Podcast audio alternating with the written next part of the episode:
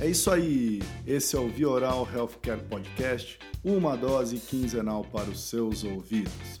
Estamos de volta com a segunda temporada de histórias incríveis e mentes brilhantes. Eu sou Paulo Crepaldi, o seu host. Não deixem de nos seguir no Instagram Vioral. Sejam bem-vindos.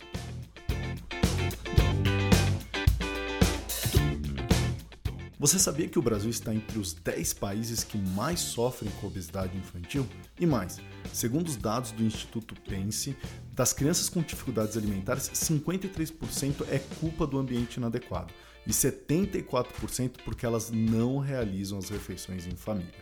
Por esses dados e muitas perguntas dos nossos ouvintes, e claro, minhas, agora que tem o Gabriel de um ano e um mês em casa, que convidamos a nutricionista, professora do Centro Universitário São Camilo e mãe, Fernanda Ferreira Correia, especialista em nutrição infantil. Seja bem-vinda ao Via Oral. Muito obrigada, eu que agradeço o convite. Olha só, então vamos começar, Fernanda. Conta um pouquinho pra gente é, o que, que é o papel de uma nutricionista, né? Pra gente não confundir. Nutrição só tem a ver com regime? Não, não. de jeito nenhum. Nutrição, aliás, eu acho que eu tinha que começar antes. A gente tinha que começar com a prevenção. Que seria um caminho muito mais fácil a gente trabalhar essa prevenção. Uhum. Né? E agora falando um pouco de criança, até, eu sempre falo, eu recebo muito em consultório crianças onde a bomba já estourou, sabe assim? Então é a criança que já tá com algum problema, já tá obesa, já tá com algum tipo de alergia. Se as mães tomassem cuidado e desde o início fizessem um acompanhamento com o nutricionista, boa parte desses problemas já poderiam ter sido evitados. Uhum. A gente ia evitar que essa criança se tornasse obesa ou que tivesse alguma alimentação inadequada, com deficiências nutricionais, e a gente conseguiria minimizar esses problemas que a gente encontra hoje em dia, como uhum. você disse no começo aqui agora. Já que você falou disso, Fernanda, eu vou te falar uma dificuldade que a gente tem discute muito em casa. Às vezes eu me sinto que eu tenho que ser um masterchef, porque assim, criar cardápio é uma coisa, assim, você vai Bom, tem o Google hoje, você pesquisa, procura a receita, mas assim, criar um cardápio em casa e ter aquele alimento disponível, fresco, eu juro por Deus, eu acho super difícil. É uma missão quase impossível, é, né? É, é, quase impossível. Isso está dentro do escopo também de uma nutricionista? Tá sim. Então, o nutricionista ele consegue ajudar. Eu já tive mães que vieram me procurar por isso. Fernanda, eu tenho dificuldade em que lanche que eu mando para a escola, que é uma grande sim. dificuldade das mães. Né? Eu tenho dificuldade em o que, que eu falo, o que, que eu faço para comer. Eu sei que a, a, criança tem que ter uma alimentação diversificada, uhum. variada, mas, cara, é haja criatividade para isso. Eu acho que está dentro do nosso papel, eu como nutricionista faço isso, de passar essas opções. Tá. O que, que dá para fazer? Hoje em dia a gente tem uma vida muito corrida, não dá para falar para a mãe, falar, então 8 horas da manhã você vai começar a preparar o almoço, para meio-dia estar pronto. Isso não existe. A mulher hoje em dia está no mercado de trabalho, ela não tem tempo de ficar cozinhando e acho que cabe muitas dicas para isso. Uhum. Uma das dicas que eu sempre dou é, se possível, no final de semana, faça já porções que você vai usar durante a semana e deixe congelado. Uhum. Né? Já deixe lá a salada lavada e seca, que vai fazer com que não estrague muito, para durante toda a semana. Para facilitar a sua vida durante a semana, que hoje em dia a vida de todo mundo é bem corrida. E eu já vou tocar num assunto que eu acho que é um dos artigos que você tem, e eu achei muito interessante o artigo, que você lida muito com essa coisa da interferência das redes sociais. Eu acho que é o, vamos dizer, hoje está todo mundo na rede social, a gente tá vendo blogueiras comentando. É, eu acho que até esse quesito de alimentação, o que faz bem, o que não faz bem, eu nunca sei o que é verdade, o que não é, o que é fake, o que não é. é fala um pouquinho pra gente desse seu artigo e como que é, pais é, devem lidar com essa interferência, não só das redes sociais, mas até diria de familiares e de outras pessoas que também querem falar: olha, eu fiz assim para mim deu certo, eu fiz assado e deu certo para mim. Existe uma única maneira? Não, não. É, hoje em dia a gente tem sim esse problema com as redes sociais. Uh, a nutrição é muito divulgada, muita gente fala de nutrição né? nutricionistas e pessoas que não são nutricionistas. Uhum. E esse artigo a gente fez uma pesquisa sobre isso. Até que ponto as mães procuram essas informações na internet e até que ponto essas mães estão preocupadas em saber se a pessoa que está passando essa informação ela é um profissional capacitado para isso ou não. Uhum. Tá? E a gente descobriu que boa parte não tem interesse em saber se está capacitado ou não. Simplesmente tem a informação e essas mães acabam seguindo. Uhum. E, e, a gente tem informação de tudo quanto é jeito, inclusive informações contraditórias. Ora você vê que aquilo faz bem, no dia seguinte você vai ver que aquilo faz mal. É, não existe uma regra, sabe? É, eu sempre falo assim, a gente não pode ficar classificando os alimentos como bons ou ruins. Ele pode ser bons para determinada pessoa e ruim para outra pessoa, o mesmo alimento. Uhum. Então, por isso, a importância do nutricionista. Ele tem que trabalhar a individualidade. Eu tenho que analisar cada caso de cada criança ou de cada adulto, seja quem estiver precisando do atendimento, é, para saber o que, que é indicado para aquela pessoa, a quantidade, para saber exatamente o que, que ela precisa. Então eu já vou soltar uma dúvida minha e eu prometo para você que isso não vai virar uma consulta Paulo Fernanda. É. Mas eu vou tirar uma dúvida. Tem muito essa coisa que todo mundo fala da, da criança pegar no alimento que isso ajuda ela a se alimentar melhor. É, mito, verdade, por quê? Verdade. É, verdade. Verdade. Tá. Inclusive tem um método aí que é o método BLW, que é um método que está sendo introduzido, inclusive já teve a Sociedade Brasileira de Pediatria já está falando sobre esse método, que nada mais é do que a criança ter o contato com este alimento. Quanto mais a criança pegar na mão, é, colocar na boca, ela mesmo sentir e ter essa autonomia, melhor vai ser o hábito dela, mais fácil vai ser de formar um hábito adequado. Uhum. Esse método ele fala muito sobre é, a criança sabe exatamente o quanto ela pode comer, então ela tem essa questão da saciedade e é muito importante respeitar isso. Só que a gente só tem que tomar um pouquinho de cuidado com esse método que eu sempre falo, que eu acho que é sempre ter alguém ali do lado garantindo um pouco da oferta calórica, porque dependendo da idade dessa criança, ela não tem capacidade de pegar o alimento e colocar na boca numa quantidade satisfatória que vai suprir as necessidades de caloria dela. Muitas vezes essa criança vai colocar um pouco e aí ela se não tomar cuidado, pode acabar tendo um déficit uhum. calórico. E existe essa regra, Fernando, tipo, quanto que a criança tem que comer? Porque eu não, não achei assim, você vai conversar com o pediatra, vai conversar com profissionais, ninguém te fala que é um prato, é meio prato, é muito, é pouco. Eu acho que essa é uma dúvida dos pais, e eu conversei com outros pais também que não sabem, assim, é muito ou é pouco? É. É, ou deixa a criança escolher, olha, ela não quer mais, então pare de dar. Como que a gente faz essa medida? Tá. Existe um cálculo que o nutricionista é capacitado para isso, tá. para a gente calcular a quantidade de caloria a ser ofertada.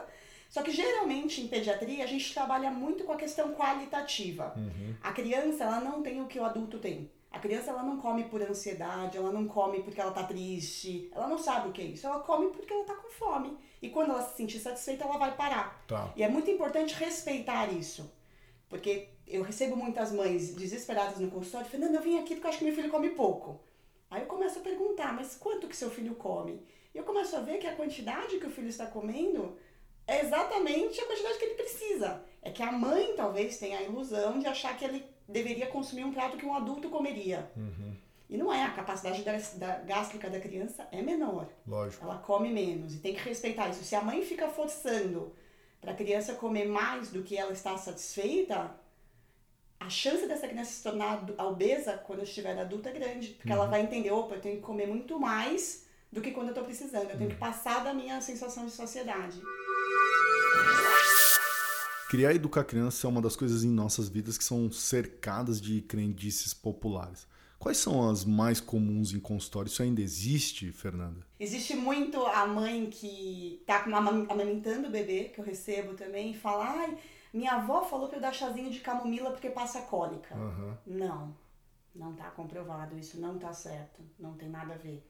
É... Ai, eu fiquei sabendo que se der colocar mamadeira, açúcar na mamadeira da criança, a criança dorme melhor, porque acalma. Uhum.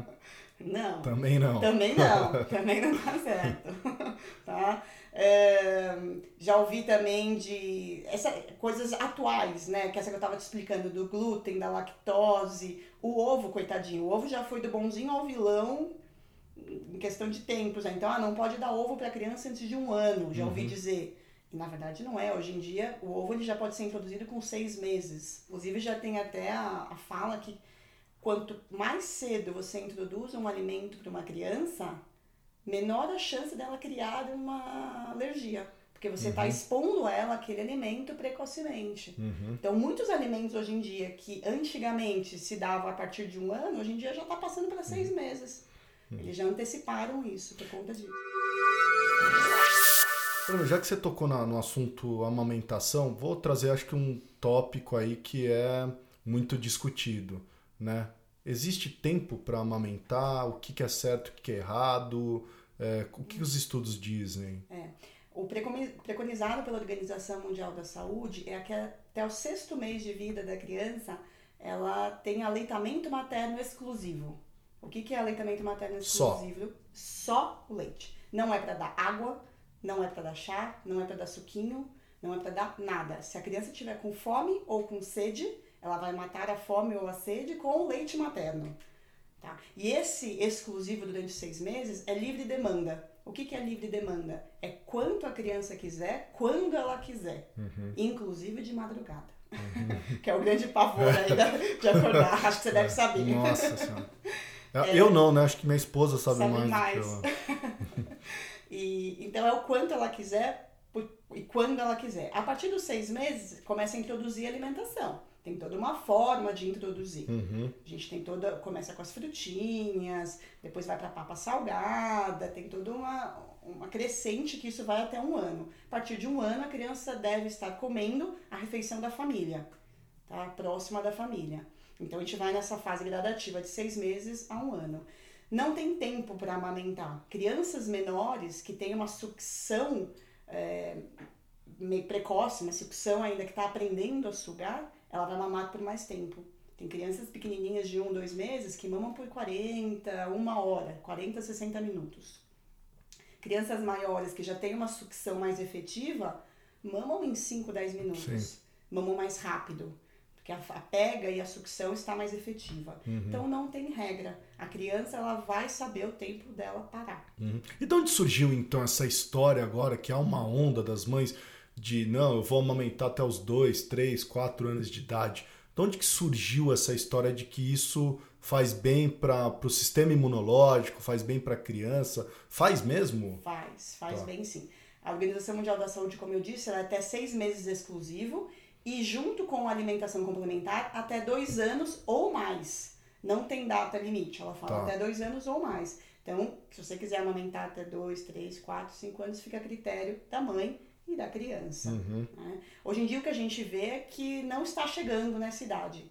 Hoje em dia o que a gente vê é que as mães estão parando muito antes disso, não está chegando até Ah, é, tá. os dados mostram que elas param muito antes. Param muito antes. Inclusive, não se mantém o exclusivo por seis meses. Tá. Já dá três, quatro meses, a mãe tem que voltar a trabalhar e muitas vezes já introduz uma fórmula ou já introduz alguma frutinha para compensar esse período que ela está fora de casa. Uhum. Tá? É... E aí, as... realmente, falando dos benefícios que você me perguntou, o leite materno ele tem muitos benefícios, inúmeros, nutricionais, uhum. porque ele tem nutrientes específicos para essa faixa etária. Então, a proteína ela está num tamanho onde não vai desencadear, raramente, né, mas não vai desencadear alergia alimentar na criança. Os nutrientes estão apropriados para aquela faixa etária. Tá? Fora isso, a gente tem os benefícios que não são nutricionais. Uhum. Já foi comprovado que crianças que são aumentadas no peito são mais felizes, mais calmas, mais seguras, têm uma adaptação social muito melhor, uhum. tem QIs mais elevados, não é QI de gênio, não é isso, mas se pegar números, o QI de quem é amamentado é um pouco mais elevado de quem não é. Uhum. Tá? O vínculo mãe e filho é muito maior. Lógico. Então tem os benefícios aí não nutricionais que são inúmeros. Uhum. E a, a imunidade porque ela acaba recebendo, na verdade, a imunidade da própria mãe. Enquanto as vacinas você está dando gradativamente, tem as datas certas, uhum. a, a, a mãe está passando os anticorpos para essa criança, então, diminuir o número de infecções, principalmente respiratórias e gastrointestinais.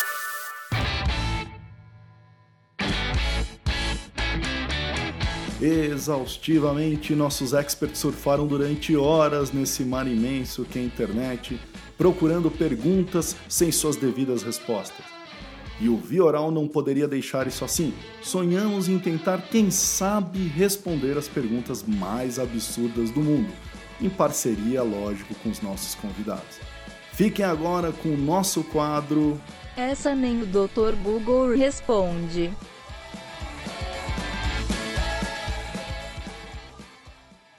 Bom, ouvintes do Vioral, como vocês sabem, a gente tem o nosso quadro que a gente traz perguntas que estão aí na internet. Vamos falar agora com a nutricionista Fernanda algumas dessas perguntas. A primeira pergunta, Fernanda, é o seguinte: faz mal comer biscoito de cachorro? Porque eu comi é bom. Olha, da nutrição de cachorro eu não entendo muito. Não tem isso na faculdade. Tá certo. Mas eu já vi muitas pessoas que comem e nunca morreram por isso. Tá bom. A segunda pergunta que tem é: você já comeu frutas de cemitério? Dizem que são as mais bonitas, suculentas e doces. Eu nunca comi não tenho coragem. Se não comeu, comeria, Fernanda? nunca comi, nunca ouvi falar que tem fruta no cemitério. Eu É, então também que fiquei pensando, Não se tem era algo fruta no ter algo vivo, achei que era só ter algo É, morto. depois passa o endereço desse cemitério pra gente visitar, porque eu também não sabia disso, É. que tinham frutas no cemitério. E a terceira pergunta fala assim, ó, quantos danoninhos uma criança pode comer por dia? Uma criança de dois anos comeu cinco danoninhos em apenas um dia. Será que faz mal uma vez ou outra exagerar dessa forma? Alguém sabe quais serão as consequências?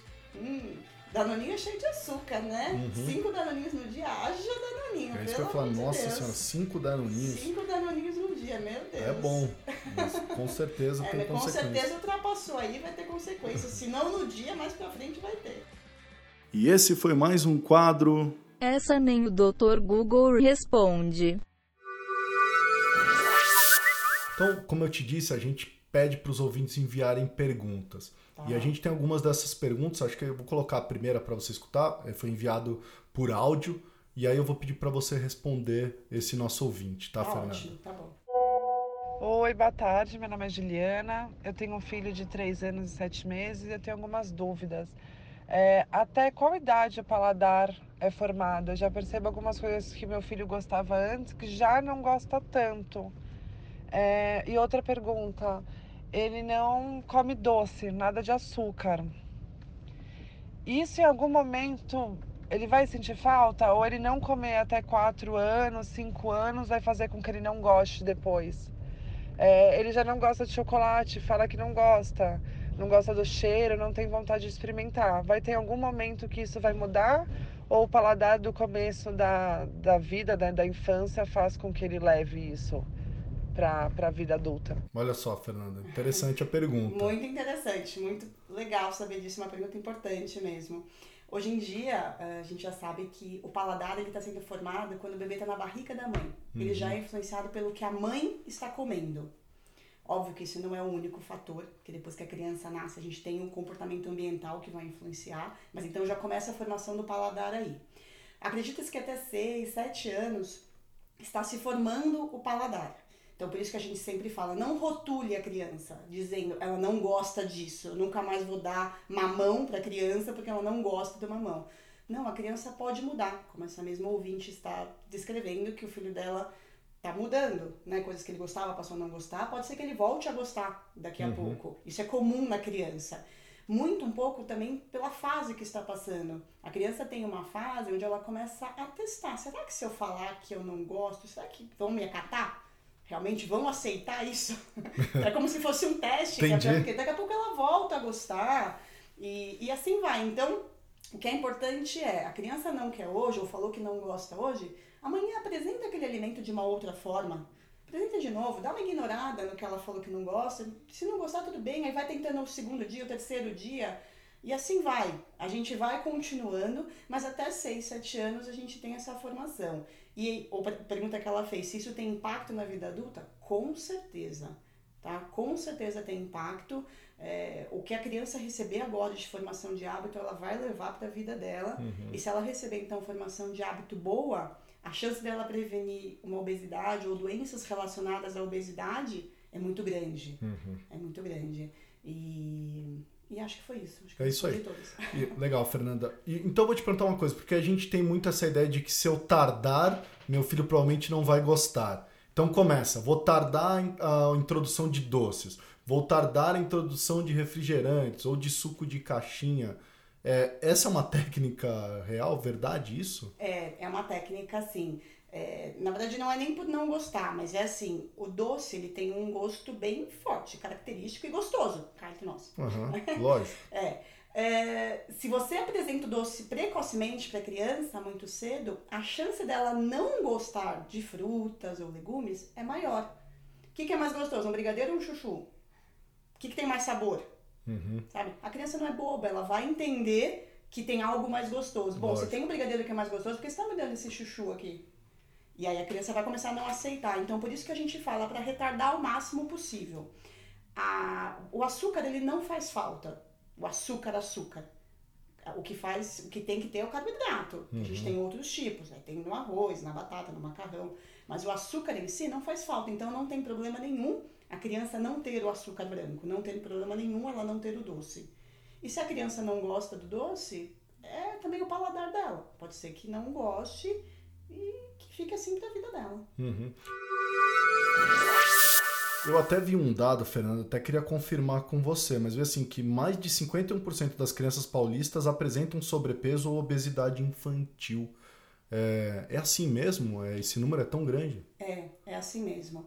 Uh, hoje em a gente teve uma mudança no perfil, né? Hoje, antigamente as crianças brincavam muito na rua, então elas tinham um gasto calórico maior. Uh, a alimentação da, dessas crianças era uma alimentação feita com base em alimentos in natura ou minimamente processados, então era uma alimentação mais saudável. Hoje em dia, por conta de tudo, da violência, por conta do espaço, as crianças ficam mais no computador e celular, então a gente já tem um gasto menor. As mães não têm tanto tempo de preparar comida, como a gente uhum. disse inicialmente, então elas acabam optando por comidas estilo fast food, comidas que são ricas em gorduras, em sódio, o que vai desencadear sim uma obesidade nessa criança e podendo ocasionar doenças agora, na infância já, ou na vida adulta, ou levar isso para a vida adulta. Uhum. Então, sim, é um dado que a gente se preocupa bastante. O Brasil passou por um processo, esse processo que eu disse, que é da transição nutricional.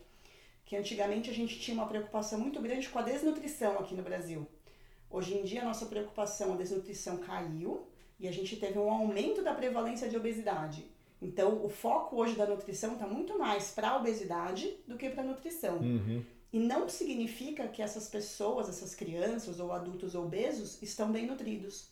Eu vejo muita criança no consultório obesa com deficiência de ferro, de cálcio, com deficiências nutricionais. Então, o foco da nutrição muito tá para esse lado, tá indo para isso. Uhum. Você me falou uma coisa que eu achei muito interessante, que é a questão da trabalhar a prevenção, né? Uhum. É, o que, que, seria isso? Só para a gente colocar claro. Porque eu, eu imagino mesmo que a, a, mãe deve chegar no nutricionista quando realmente está percebendo que não dá mais, ela não está conseguindo mais é, resolver aquele problema. Mas nessa nossa conversa eu estou percebendo que assim a, o nutricionista tem um papel até na educação da própria, dos próprios pais, né? Uhum. Eu diria que é mais no dos pais do que na própria criança. É. Os pais precisam ser educados. É. Os pais, ou porque eles não sabem o que deve fazer, uhum. eles estão perdidos com esse boom de informações que a gente tem. Eles ficam um pouco perdidos e acabam se atrapalhando um pouquinho no que deve fazer, o que é correto ou não ou até por uma falta de tempo. Uhum. O nutricionista pode ajudar nesses dois lados. A gente pode ajudar a dar dicas e orientações para essa mãe, esse pai que não tem muito tempo, que é o que eu falei, a gente pode pensar em fazer alimentações e congelar, em pôr em posições individuais, em auxiliar em que tipos de lanchinhos são mais saudáveis para levar para a escola, uhum. tá? E, e pode auxiliar nesse outro lado que é de é, realmente, vamos tentar então entender o que, que a mídia está falando que é correto, o que não é, o que deve se fazer para que seu filho cresça com um bom hábito. Então, o nutricionista ele pode ajudar nessas duas vertentes, o que ajuda muito. E esse é o trabalho de prevenção. Esse é o trabalho preventivo, que se a mãe procura antes de dar o problema, a gente consegue evitar bastante coisa. Hum. Que a eu, gente consegue corrigir. Eu vi agora, Fernando, que o governo está muito preocupado com esse assunto. Então, tem várias ações do governo em relação à obesidade infantil, ao sobrepeso infantil. É, até o Ministério da Saúde está fazendo uma pesquisa grande agora sobre hábito é, alimentar. Existe um plano nacional ou existe um plano para combater isso? O que, que você tem visto em termos é, desse controle da obesidade infantil? Sim, sim. É, a gente tem aí o que eles estão mexendo um pouco na merenda escolar. Uhum. Hoje em dia eles estão mexendo, colocando. A gente tem aí uma, uma parcela que tem que ser percentual que tem que ser de frutas, uhum. uma percentual que tem que ser de verduras. Então eles estão olhando para isso. É, existe hoje já as cantinas das escolas, elas já estão sendo também uh, orientadas para não vender fritura, para estimular o consumo de frutas. Hoje em dia a gente vê muitas cantinas de escola que você não tem a opção de fritura. Você tem frutas, você tem sucos. E isso, o governo ele já está olhando também um pouco para essa parte das cantinas e está tentando corrigir já esses percentuais, que isso aí já é uma coisa que existe já há um bom tempo, uhum. do quanto tem que ser de fruta e verdura.